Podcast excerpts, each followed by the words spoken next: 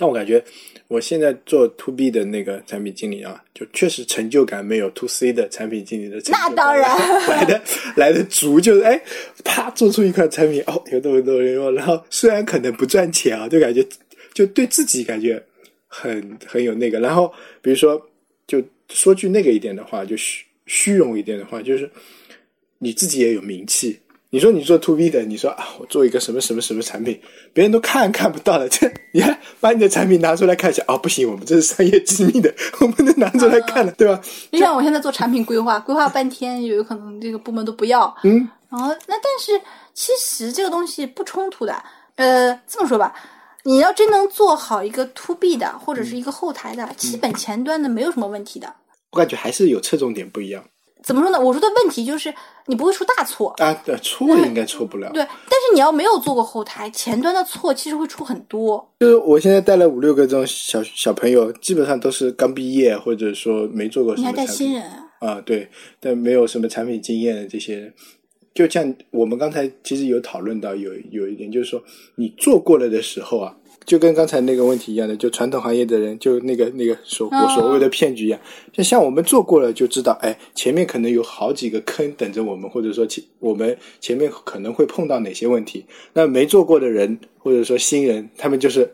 走一步算一步，跌到哪个坑就去踩哪个坑，是吧？啊是的对吧？我们自己其实以原先也是这么走过来的，是吧？只有这条路走过来，我知道哦，前面有个坑，我这里可以绕一下，或者说我要把前面那个坑填平，是吧？我我在做这一步的时候，所以现在就是新人经常会碰到这些问题，就是走一步算算一步。然后我发现就是很多产品，应该说怎么说，不是立志做产品经理啊，只是为了这个这个行业的比较赚钱。比较赚钱，然后 title 听起来好兴风光一点，然后涌入来以后，这这真的是有一种劣币在驱逐良币的这种感觉。包括 BAT 出来的那些人，哇，我们也看到过很多，是吧？包括网上的那些，你是吧？是吧？BAT 的那个是吧？前 那个刘刘超是吧？我说你说是吧？这种人是吧？怎么怎么怎么怎么弄呢？对吧？不，这个东西，我跟你说，这个东西在历史上你会看，你你要去，你等你看了这么多小说，其实你会发现，真正的能人在历史上留下足迹的很少。嗯，就是反而贪官污吏留下的出去比较多，但是？真正要是能干事情的，也其实留下的很少。就这么说吧，我们就说杭州这么留下这么多古碑，啊，我一个都没去看过。哎呀 没有这么就是，嗯，那你就时刻你总看过吧？嗯就是不管是飞来峰的什么什么时刻，你根本就不知道谁刻的，对不对？嗯，对，就真不知道而且。就算是我们看到这么多就是临碑的帖，嗯，你知道谁写的，但你也不知道谁刻的。对，也就是其实写这个字的人是 CEO，对不对？他刻的就是产品经理。这个比喻好贴切。你这刻好了，你就能能流流芳百世；你刻不好，他就是写的不好，对不对？对，可能哪天就被砸掉了，对，吧？所以以前品相不好。对，呃以前基本上大书法家都有自己的刻碑的人，就刻碑也是有传承的，就是有师傅带徒弟的。嗯，但是这个只能是小行业里面比较，就当时你要流传你的文字，嗯，就是流传的久，你肯定要刻碑的。嗯，你光靠这种就是书法这种，你也看到故宫那补的那个东西，就是哎太难流传下来了。那基本的就是你现在比较有名的都是什么什么碑帖，什么什么碑，什么什么，就是对不对？嗯。那其实你想没想到这些刻碑的人，那刻碑的人其实就是产品经理。你要刻的不好，这个东西根本就流传不下来，也没有人鸟你。嗯，那你说，难道这个东西就就是这么多碑，这么多书法家？你想，就是这些书法家每一个人都有每一个人的字体的，嗯，那肯定不是一个人刻的，对不对？对，那也不是一一批人或某某个流派的，肯定是这每一个刻的，除了有书法家的这个笔锋，还有的就是就是那种风韵在，那肯定刻别的人的一个东西在里面。嗯，对，有可能我说句不好听的，有点刻的比他写的好看。也有可能。就是这么说吧，我们觉得很多东西就是去抢这个风头，我觉得是没有必要的。就是我倒不是说抢风就是我他们很多人不是说要做产品经理，做成这种这种大产品经理，对对对有这种什么产品经理的感觉，对对对，是参加各种会议啊，是的，就是教学呀、什么的。为什么一刚开始我说根本就没有必要去做这个？嗯，就是如果你个东西做得好，你能慢慢慢慢传下去。你有两种东西，一个是你做的东西传下去，二是你的理念传下去，对不对？嗯那你的理念传下去，你未必出书，你只要把你的理念输出就可以了。现在这么多方法，你怎么输出都 OK。然后还有一点就是，你真正的要是要教一种理念的话，你绝对不是教方法论的。嗯因为方法论这种东西，随着你的就科技的发展，随着你的社会的发展，那、方法论总是在变的。你肯定是教一种就是就是大而化之的这种，就是说论持久战这种，对的，就是一个东西，你我现在有的时候翻那个《论持久战》和实践论啊，就还是能用上的。就是这个东西完全是一套理论，只不过你这个实际上你是从这块提炼出来的。然后还有一点就是有你有某种东西传世，但是你觉得现在的互联网里哪一个软件是能传世的吗？不存在软件传世。我总感觉要不你发明一种硬件，要不你发明一种 就是这种它可以固化的，就像碑这种可以固化的东西，你可以传世；一个写书法你可以传世，这种东西可以传世，或者是某一种理论你可以传世。那你说你写你写了一个软件，这个软件传世，这个可能性太小了。就你软件的方案传下去，也可可能性太小了。所以我觉得现在的这些人，如果你光是就现在这种教学的，就去演讲的，你讲现在很流行的东西，你讲现在这种大众都会很接受的，听起来都很好高兴的，然后花钱买你的，其实这种就跟我们上义务教育没有什么区别，嗯。就是反反复复讲这些最流行的、最认同的，嗯。然后大家觉得最容易接受的，嗯。其实这个东西，你说什么意思呢？你把不会教成听懂，未必还教成会，就是你听哦，我听过这个理论，啊。不就是这个样子？对对。那这个东西其实就是为了赚钱，嗯还是说还是回归到那句话，你赚来的钱买了垃圾，垃圾然后就扔掉。就就我我上个月嘛，我就是去做了几个视视频嘛。那么做视频的时候，肯定是要讲一些比较方法论的东西嘛。然后我就去买了一些 产品经理要看的书嘛，就是现在新出的这些。然后我看了好有一本书叫啊，我算了，我名字不说了，就是那个 那那本书，其实我不建议大家买。就呃，如果是新人啊，就是纯新人门外汉啊，你你去买是可以的，叫什么叉叉产品经理的五十件事这样子啊。如果你是那个就入行一两年，或者说有点经验了，就根本不用去看，就纯理论的堆叠啊啊，他就告诉你呃什么。那个需求方法有需求分析有几种方法啊？一二三四五六十种方法给你列一下。好，需求规划有哪几种方法？一二三四五六啊，给你十种方法。然后产品规产品设计有哪些呃方法啊？一二三四五六。然后呃，这个搜索有哪几种做法？就这么罗列，就变成一本书，我就觉得，哎呀，然后这是国内的啊，然后我还特意买了一本国外的。名字就叫《产品经理方法论》，然后我去看了，然后我发现国内的人写书跟国外的人写书就是完全是两种风格。国内的人写书就是纯方法论的对比啊，告诉你这个东西是就跟名词解释一样的，需求分析是什么百什么什么度百科啊、对，就比百度百科更加的切合实际一点啊，就因为确实是因为确实那。写这本书的人是一个实战比较丰富的啊，教程呢，我应该是什么，然后模板是怎样，嗯。然后国外人写就是写叙事的比较多啊，就是遇到什么情况，然后也不是说遇到什么情况啊，就叙事的描述这先讲先给你讲一个故事啊，就比如说呃，就产也算产品规划的几点啊，呃，然后先讲一个故事，这个故事是哪个公司里面发生的，然后这个故事是规划了什么，然后你看啊，那家公司成功了，这家公司没有成功，然后我们得出一个结论，对，就就就就两种方就完全是不一样的啊，然后用用一些例子啊，就那叉叉叉公司怎样，叉叉叉公司怎样，或者说怎样，然后就得出一个结论。我觉得大家写书都非常的好玩，我觉得就就我感觉 是是是是我们看的书多了，还是说是我们碰到的事情多了，就感觉这些水分好多，就呃用处不多对，可能可能说我们看书的那个功利性太强了。就基本上用不到，我真的非啊不，这个东西，我这么跟你说吧，就是你不是经常看网络小说嘛？嗯，哎，咱咱们都不管小黄文啊什么，反正反正看小说，就是呃，很多人就是说，我们外行的人就说，哎，这个产品在哪里？你为什么不能抄一个呢？就为什么我们不能做一个呢？嗯，就是认为这个东西在了啊，嗯，就是这这就是一个理论什么呢？你看过这么多书，你也看过世界名著，嗯，你也看过这种不写一本你为什么不写一本呢？这个字都认识。对但是其实是什么呢？你要能写出一个完整的故事，并且能把这个故事边缘，而且按照你的指定字数，其实是比较难的。因为如果现在现在网络小说，它它是没有一个主主线，就没有一个就是整个的一个就是能不是能能闭环的主线的。你我们以前看的对我们以前看的小说都是完成一个闭环，或者是完成一件事情。它这个就是你不管是你定义了多少字，起码它是一个要么是贴近生活的，要么整个一个有前因后果这么样。就是一个电影的加长版。对它起码在里面所有的伏笔，所有的就是写作方法什么，都都是一个个都有的坑至少都对填得满 都是所有真正的文学价值的，有的在里面，就算比较烂的。啊，也也有。也有，嗯但是现在的网络小说呢，就是我们可能就是就是看个乐呵，就是爽文嘛，真的看了个乐呵。就我们想要看什么有对有什么就看什么。那这样的这个就相当于我们做产品里面有什么就塞什么，任何人都可以写一个网络小说，真的，嗯，就是你只要动笔，你就可以写。网络小说这个东西没有任何门槛，嗯，我写过一段时间，是在我大学的时候。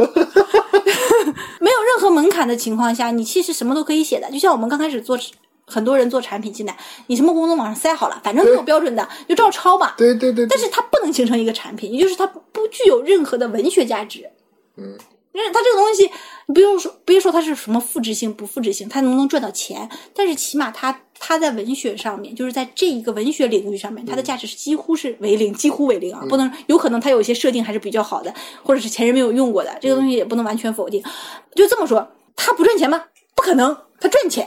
对，网络小说可赚钱对钱。，它是好产品吗？它不是好产品，这就是有个定义。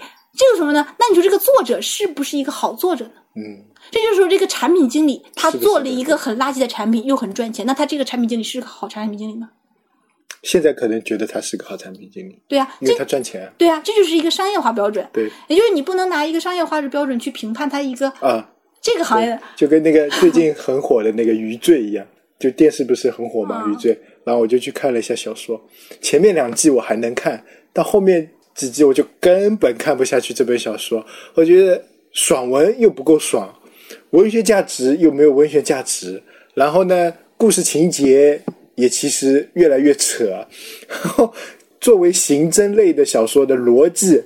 其实也没多少逻辑，就自圆其说的逻辑，我就觉得看不下去了。它就是跟看福尔摩斯完全不一样。他这个是就是商业小说嘛？对，就是如果他就是商业小说比互联网的小说还好一点，嗯，那那你这么评判的话，那你不能说他在商业运作上是不成功的，他是个成功的。很成成功，对呀、所以就是说，那你说他这个作者成不成功？也成功的呀。对，也算成功。比如说像《盗墓笔记》，老成功了，我觉得他。哦，现在的情况，我觉得就是类似像《盗墓笔记》这种小说，其实是把小说把作者给困住了。这个作者其实可以写很多很多 不一样的小说，结果因为他这本小说太出名了，所以就把他的思维困了。以就像南派三叔这种，其实他的可开放性的可以写的更多，但是他参与了太多就是写作之外的事情嘛。嗯，然后这个东西是他自己选择的，肯定他也想拓展一下自己的其他的这种阅历。那这个你没办法去定义人家要不要成为真正的作家，对不对？那那你这么看的话，余华的小说都很好，那你也不会去把余华的小说搬出来自己看嘛？这对不对？就是你不能说让余华去做那个就是舞台剧啊，去 去做导演了，对不对？嗯。但有可能余华就是想当一个作家，嗯。那他就写出的书就嗯，完全是大家就感觉是从那种文学作品上来看。对。那你说这种很多现在的这种网络作家，他做也很赚钱，对，很赚钱。然后他还做工作室，对。然后他也想拓展什么游戏啦，嗯还有什么就是说现在网络小说基本上往游戏靠。对，还有就是影视啊，对。然后有可能他参与编剧，嗯然后还要参与剧本，各种对对对，这种觉得这种是无可厚非的，就是他作为一个产，就是他这个产品作为他一个产品经经理的形象，他已经很成功了，对，而且把。钱上成功了，嗯那其实他就可以往上升级到总监，然后到 CEO，对不对？嗯到这个层级。但是有一些，就像怎么说，我们 这种对，像我们这种勤只想做勤恳恳的，只想做产品经理，那这个这话就是，就像，呃，我不是把我的小说签云阅读了嘛？嗯，呃，签完云阅读的之后，我就就停更了，没有停更，哪有这么损？我跟那个云阅读的那个编辑谈，我是不是可以就全都周更？我不日更，我就是周更。其实我就想把小说写完，嗯，然后因为我那个学堂那个不是行，那个我全都不收费的，嗯，全都不收费的这么放。然后我在想，我到底想做什么？嗯，他让我填了一张就是影视推荐表，嗯，就是把那个以前那个学堂推荐出来。然后我一直就没没有填这个表，因为我在这我在想，我在思考，我写这个书到底为了啥？图个乐呵呗。其实不是，我乐呵有的是啊，就我有找找感觉，就是感觉这个东西怎么感觉呢？就是我写的，其实我是寄托了一种就是写作上的这种乐趣，就是理想。其实，嗯、但是这种这个写作的理想，在我把产品经理这件事情做的还可以的时候呢，就淡掉了，你知道吧？那我。我想说，现在我把产品经理这个东西放一放，因为现在产品不是到了一个瓶颈嘛，整个一个产品到了一个瓶颈，我不管怎么样。然后我写写完之后，我在想我要把它写完了之后，我要干什么？嗯，就我要不要顺着写书这个途径做下去？嗯，其实这个就是我的产品规划，对不对？就是对，产品规划，我是到写书为止，嗯，还是它这个很多东西。衍生的东西我要跟踪，还是我要再开另一本书，然后再去做实验？其实这个都是不同方向的。然后我我就有点卡住了，就像我做产品一样的。我我刚开始我对我对我产品其实很明确的。我做完产品之后，我想转到产品规划，也就是规划大方向、规划定义、规划转型去做规规划。然后呢，我现在就就想我要去研究一下运维，这样对以后前端产品其实是有比较有大帮助的。那我就是我可以去研究，这个是很清晰的路线。嗯，我自己觉得我能自圆其说，但是在写作上面我就无法自圆其说。然后我就采取了一个很消极的方法，嗯，我先周更着 就我先更着。嗯，但是呢，这个就是有个有一个很大的问题，就是当你对一个东西是没有目标的时候，你做这个做不好，你这个东西其实做起来之后就很费力。嗯，就不是说我写一节内容费力，而是我对我这个目标不明确的费力。其实这个在产品上是很明确的。如果你在产品上产品目标不明确的话，其实你做功能做什么东西都是有问题的。是的。就就其实我第三季停掉也有这种原因。原来说我们第二季是评论软件嘛，嗯，然后评论评论着回又回到了两个人之间聊，然后到了第三季就因为不是请了很多嘉宾嘛，对，就我就发现我去请更多的嘉宾，可能是把话题面更大的拓拓展出来。但是我发现这件事情，如果你不是专职的去做，非常难，因为你请到的嘉宾也是比较周围的。然后能谈到的话题是比较浅的，嗯，除非比如说，比如说我去，假设我这个我辞掉工作，我全职来做这这件事情，有病，对，那我可能会去请一些比较那个呃说的那个一点，就是说比较有名气或者资深一点的，或者说那个嘉宾，那么我们会去，因为嘉宾跟我们聊天不是像我跟你这样聊天随便聊的，肯定要有一个大纲的，要聊什么的，哦、然后我要去准脱口秀了。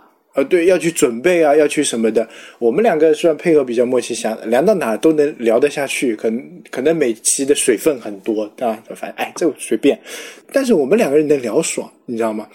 嘉宾聊就是你如果不提问题，或者说你不去引导引导的话，你就发现氛围很尴尬，就讲不下去。那你看没看欧美的那种就是脱口秀，就是、嗯、就很多就是什么艾伦脱口秀啊，对对对，那个都是由嘉宾。就是嘉宾来了，都是由主持人来去引导他们，然后问话。嗯、就是国内不是也学他们的这些吗？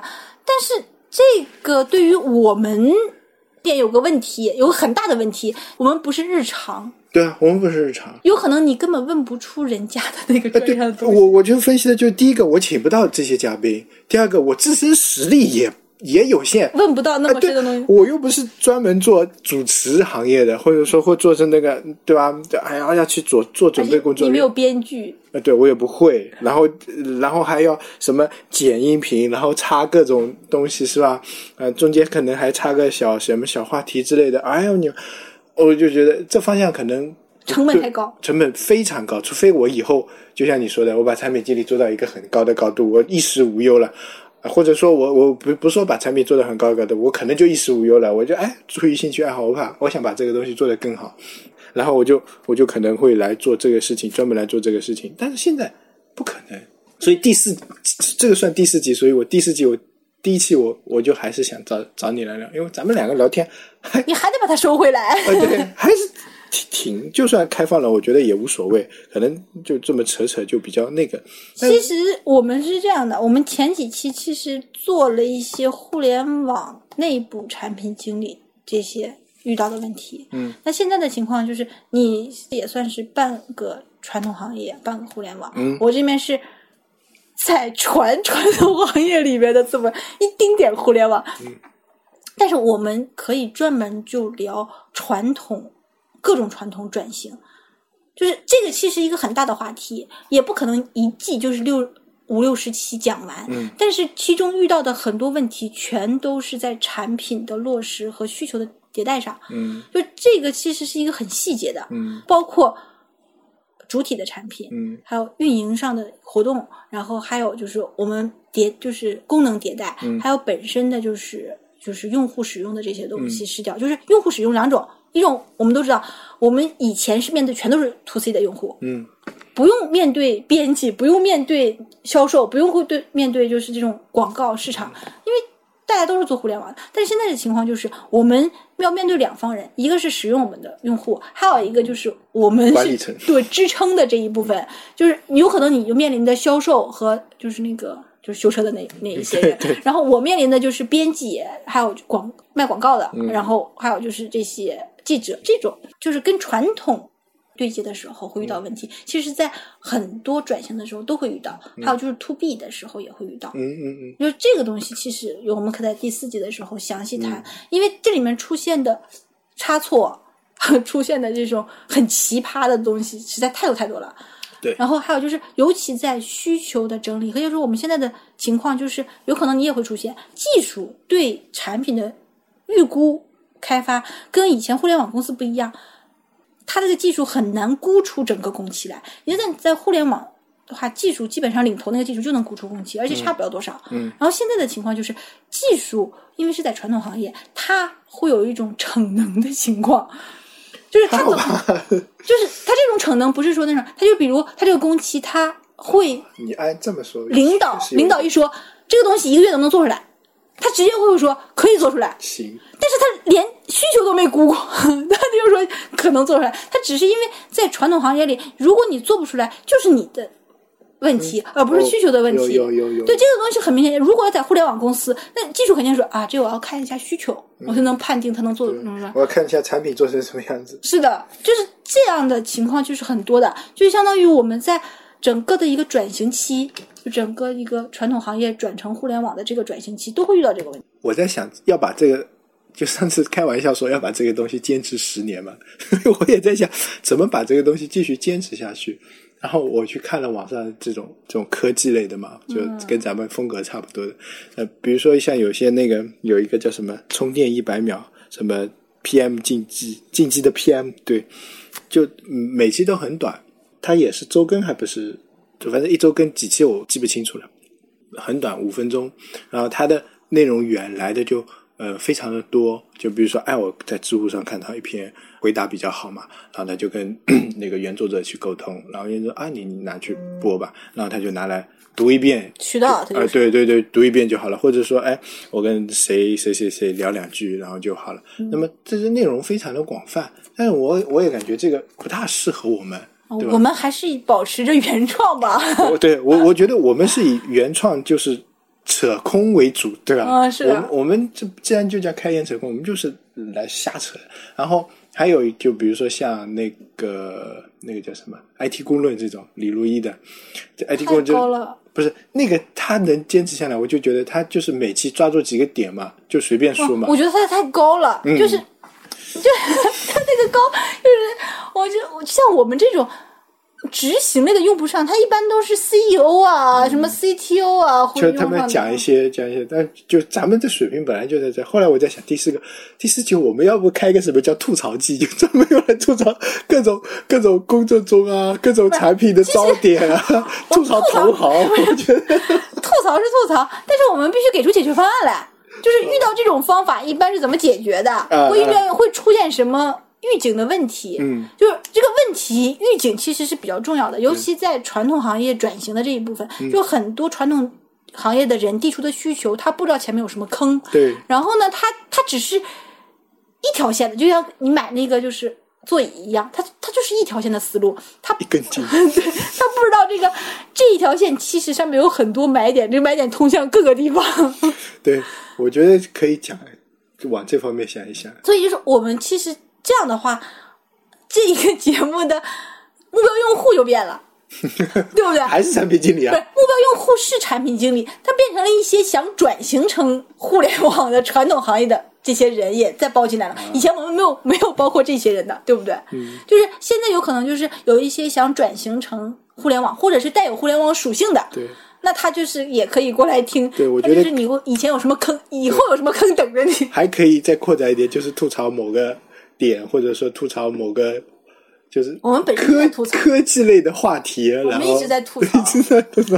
对，我觉得吐槽可能性呢，就是现在不是说，就今天我发的那个，就是软银二百三十四亿收那个 ARM 的那个，嗯，ARM，嗯，就是收收这个的。他不是很多人留言说他什么欠账多少多少吗？然后已经亏损了，已经倒闭了。嗯，然后我觉得首先有一点，嗯，他是否亏损，是否。就是欠账是否会出现经济危机，从来没有从软银的嘴里说出来。嗯，这是大家大家猜测，对，都是大家推理出来的。嗯，二是他这个作为一个投资公司，他欠多少钱和他投资多少钱，这个不没有直接关系的。嗯。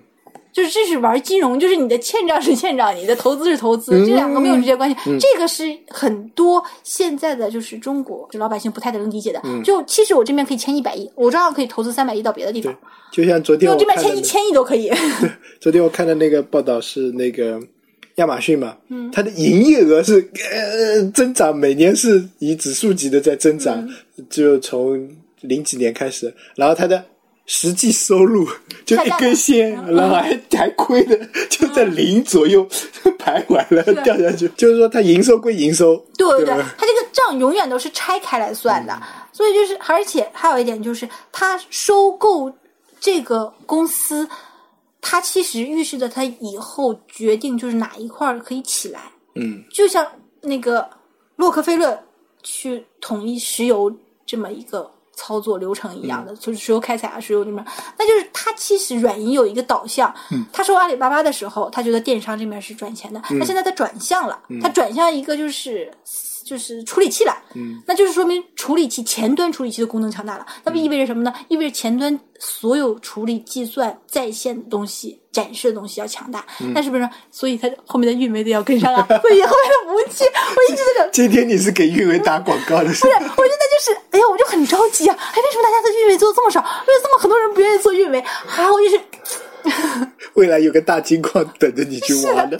而且现在的情况吧，很多人不知道互联网。到底这个钱投在哪里？嗯，呃，就是投资方啊，就是你，因为很多投资方看的都还是前端。嗯，不管你是不是看就什么什么大数据啊，还是看什么，就是这些 to B 的，其实你看的都是前端。就是他们认为大数据就是已经后端，就不是，这是还是前端。嗯，就是真正的后端全都是硬件。嗯，如果硬件的话，还有就是我们的就是所有的。储存类的也都是，所以现在的情况就是，我们就是国内到底有多少这种分布式储存，我们其实都没有很靠谱的研究过，他们技术能力什么样也没有靠谱的研究过，除了专业人士，但是我们从来没有看到这个报价单，就是没有看到这个行业的这个单子，我们看到很多软件的排行。看到很多企业的排行，看到很多什么大数据的这些算的，就是什么用户数啊，什么指数的。那后面的这些我们能利用上的这些东西，就是就比如服务器啊，什么什么这些的排行，嗯，没有的。确实。嗯，而且他们能承载的就是数量级也。就是除了他们广告之外，广告是不能行的，肯定是有测过的，这个东西也没有，所以这些东西其实以后都是需要发展的。嗯，也就是它有一个问题，你看没看过那个《夏日大作战》？没有，日本的一个片子，《夏日大作战》。呃，你回去看看，其实它是跟我们这个息息相关。它就是所有的人都是有虚拟形象在里面的，然后你可以升级，然后呢，然后所以它它所有的就是系统全都在线的。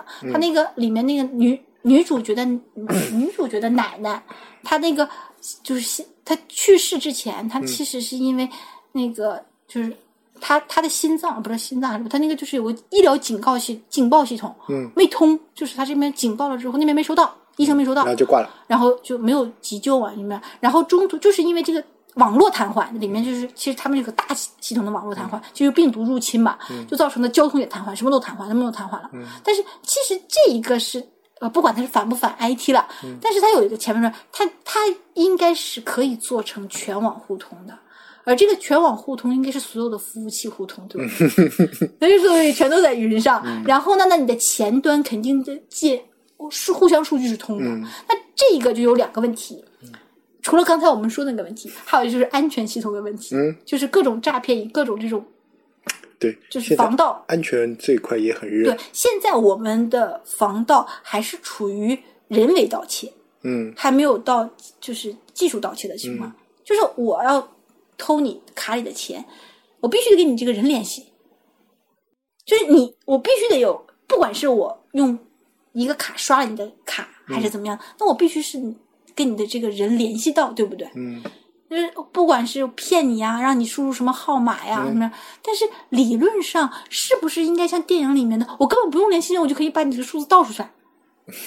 对对，所以就是这个就是一个安防系统。如果就是所有的这个系统都互相认证联系的时候，它这个安防系统防防诈骗怎么办？那 这个东西其实都是很都是。产品经理要解决的问题，不是技术要解决问题，不是运维要解决的问题吗？不是运维，你想想，你呃，所有的技术它的判定方式，其实产品经理协助判定的。嗯，而且它这个对它这个规则，它技术有这个这个坎儿设置到多高，其实就是产品经理来。来去规则的，就是不管你是后台产品经理、前台产品经理，你是否输入让验证码，你输是否要一键登录，是不是全都是前端产品经理？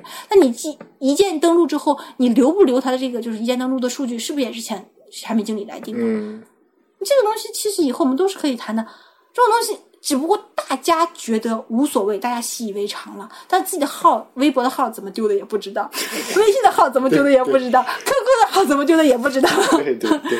然后银行卡好歹还知道，是因为啊，我把那个什么什么码告诉他了，或者是我骗子，或者是我那个就是卡给他，我没有看着这张卡，那卡在那个就是盗卡器上刷了。这个东西是实实在在的。嗯。但是终究会出现一种情况，就是你什么都没离开你，你也没遇到过任何人，然后你的钱没了。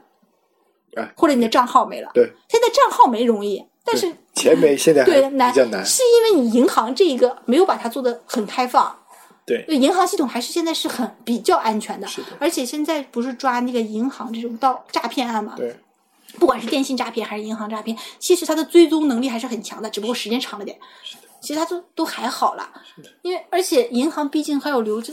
它它有路径的，对，然后那天我我还跟我一个朋友就也是做互联网的，我们就在想。他为什么要骗人呢？他肯定会被抓住的呀。然后，然后就，然后我们做互互联网都知道，你这个不管你在什么样的地方，你登录了你的痕迹，然后你诈骗之后，这个钱的走向都是有痕迹的呀。但有个问题就是，我花掉了，你就追不回来了吗？不是你，你花掉是你花掉是你的事情，追你这个人是。你的就是另一种事情，我明白。对，你怎么都会有记录的呀？他为什么要骗呢？然后后来我们就想到，其实骗人的这一方是不会考虑中间的那个成本的，就是所谓的那个资本论上不是说吗？他是有利益驱逐的时候，嗯，他他总是会相信有幸运会降临在你的头上。对，就赌博的时候都想着自己会赢。是的呀，就是所以这一个就是其实对被骗的或者是被。被盗窃的这一方来说，其实是不公平的。其实浪费的是你的时间，浪费的是精力，所浪费的都是你的东西。就是虽然能回来，但是已经回不来。但是他们就觉得这是不劳而获。就哇塞，这已经很劳了。我 对，就那天我呃，这么那天我在大街上看到发传单的人，嗯，很辛苦的发，就是他每一家店进去敲，然后每一家给单子，然后路过的人也给，然后。我就在那块儿，就是好朋友出去吃饭嘛。我说他们，他我那个单子啊，其实是健身房的，嗯，就是个健身的这个。然后我们在就在想啊，他能赚多少钱，让他这么努力的去干这种体力劳动？嗯然后而且这个没办法计成本的，嗯有可能就是计时的。嗯然后他就是那其实他这个体力劳动，如果互联网给他一个输出路径，嗯，其实他可以化为更多的价值来来去做，而不是去做这种事情。是的，所以就是这一个的是就业岗位的创造，其实是也很关键的。其实这个就业岗位创造就是产品经理的事情。有 这么说说得通。是的，就是为什么外卖能让这么多就人是，外卖跟对对对。电商能对。对让那么多人 对就业它，就完全是体力劳动的一个活也能进来。对。就是我们不需要他有年龄限制，也不需要他有就是职业限制，职业上的、学历上的都不需要，他只要能看中这个字，你知道怎么用只要会用手机，这是唯一一点。就就可以了。会骑电瓶车然，后还有那个就是这种家政也是，嗯，让更多的人原先失业的人重新回归到岗位对，就是对这一个是比就是产品经理做起来比你去做一个游戏，做一个就是翻版其他东西有这么说呢，有意义的。成就成就感好足啊！突然觉得，但是这个还有一点。得有 CEO 想做，有钱。就是虽然产品经理上，就我们可以探讨很多产品经理可以为现在的这种就是中中产以下的人创造就业岗位。你中产就无所谓啦，你就像像咱们这种艺术家这种，就比较那个的民间艺术家，哦，民间艺术家不就有很多像二更啊、一条啊这种剪纸的啊，啊，就这种，但是编这种竹筐的起码还是有一技之长的。你要为那种没有一技之长的提供，啊。你一技之长有了，就只会只会劳动力啊。一技之长有的人他只需要渠道，嗯。但是如果没有一技之长的人，他需要一个行业，啊，对对对就你要提供的一个行业，就是但是产品经理好就好在我们如果能创造出这一个产品形态来，嗯，就然后可以有附加值，对，因为这个产品形态可以增嫁值业务嘛。嫁接在很多类型的产品内。嗯，对，比如说外卖、物流，对，就这个东西，我们以前有可能是没有分分析过，嗯但是如果我们仔细去分析，其实有很多东西的。就像我们一直说喊要取消黄牛这一个，但是你想想，黄牛也要养家的呀，嗯，就是你怎么能把黄牛的这一部分转完？它其实也是一个体力，就所谓就是变成代票，就代买票，对，就像跟代购一样。对，代购一样，对，他他只是从那边大自然的搬运过，对对对，它就是成一个票的快递嘛。嗯，对，就是快票，哎，要不去做个 app 吧？其实这些东西都是可以完全，就是我们可以去去规划它的，嗯但是是否去规划成功，全都是 CEO 的这一面的和运营的这面的。就产品形态上，其实能不能成功没所谓的，嗯，就是一个是你这个资源，老大投多少钱，嗯，二是你有什么样的运营的人，对，就代买票，嗯对吧？现在最最难买的就是火车票，春运的时候，要么就是医院的号，嗯，那你这个就是你只不过把黄牛的这个职业合合法化嘛。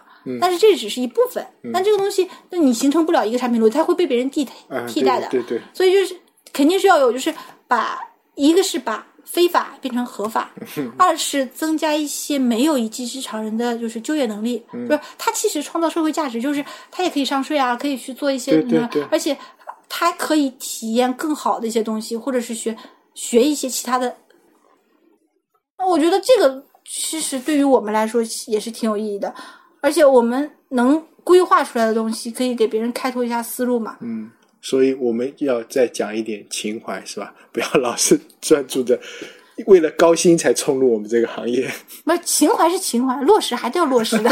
有钱赚为啥不赚？对吧？对，钱这个东西是这样的，呃，如果你要是为了买一些垃圾而赚钱，嗯，也没什么意义的。对，就是什么叫垃圾呢？就是如果你爱好，就像你收那个钱币，我收玩具，就是爱好，就我就是这个爱好。但是就是只是为了虚荣，就是这个东西很好，我别人买了我也买，然后我没有用，然后最后把它送人或者扔掉，那这就是没有意义的了。对，这是没有意义的。嗯，然后那也投入到生产也 OK 的，嗯就是你说，就是打算有个什么作坊啦，然后做一些工业化的或者轻工业化的东西，或者是你喜欢去做一些硬件继，续兴趣爱好啊，对对对，就是兴趣爱好肯定是 OK 的，还有就是能就是帮助一些农业发展是最好的。农业发展，对农业发展，我觉得是最最重要的。然后那是工业。中国嘛。哎不是吃，农业有很多的，就一说农业，我就想到，哎呦，今天中午又在看《舌尖上的中国》，我就觉不是得，农业是有很多你呃，畜牧业养猪吗你你纺织也是要从农业，有很多是农业的，有些是工业的，对不对？？OK，然后就是这种，哎呀，当然吃也是很重要的。对对对。然后，因为我们很多粮食还是靠进口的嘛，知道吗？水果、粮食有很多都靠进口的。然后我们很多的工业也是靠进口的。虽然我们的钢材产量过剩，但是我们大部分的高端钢材还是靠进口的。对，我们只能生产低端一点。如果如果真的能成为一个就是企业家，要以造福社会为己任吧不是不？是以农业和工业优先，就是造福社会，呃，这个东西回报大自然嘛。当然，你要是减轻这种污，就是社会污染的这种，也算工业嘛，环保嗯，环保也 OK 的。那么你不是一直想投身于环保行业吗？对对，我一直想投身于环保行业，是的。这个东西能做一点是一点。你像我这种从来都不学开车，其实我也是个环保 环保主义者。行吧，那就先这样。In the where I was born. Lived a man who sailed the sea, and he told us of his life in the land of submarines. So we sailed onto the sun till we found a sea of green, and we lived beneath the waves. In our yellow submarine. We all live in a yellow submarine, a yellow submarine, a yellow submarine. We all live in a yellow submarine, a yellow submarine, a yellow submarine. And our friends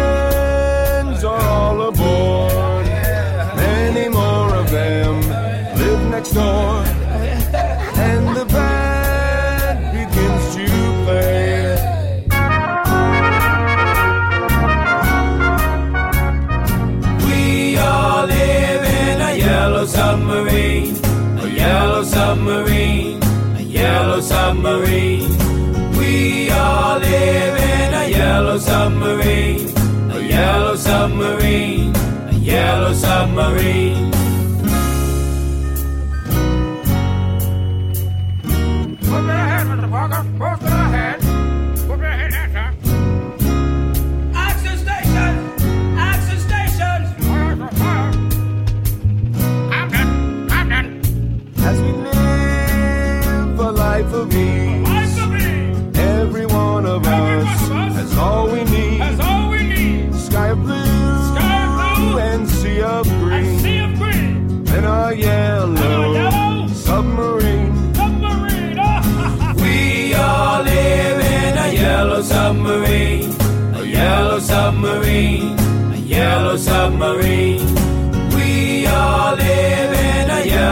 Submarine, a yellow submarine, a yellow submarine.